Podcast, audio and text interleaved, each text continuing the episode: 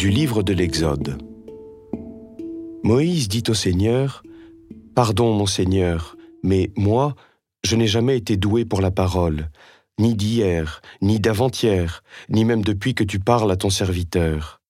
J'ai la bouche lourde et la langue pesante, moi. Le Seigneur lui dit, Qui donc a donné une bouche à l'homme? Qui rend muet ou sourd, voyant ou aveugle? N'est-ce pas moi, le Seigneur? Et maintenant va, je suis avec ta bouche, et je te ferai savoir ce que tu devras dire. Moïse répliqua, Je t'en prie, mon Seigneur, envoie n'importe quel autre émissaire. Alors la colère du Seigneur s'enflamma contre Moïse, et il dit, Et ton frère Aaron, le Lévite Je sais qu'il a la parole facile, lui. Le voici justement qui sort à ta rencontre, et quand il te verra, son cœur se réjouira. Tu lui parleras, et tu mettras mes paroles dans sa bouche.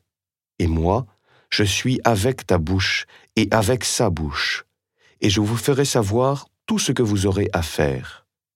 C'est lui qui parlera pour toi au peuple. Il sera ta bouche et tu seras son Dieu. Quant à ce bâton, prends-le en main.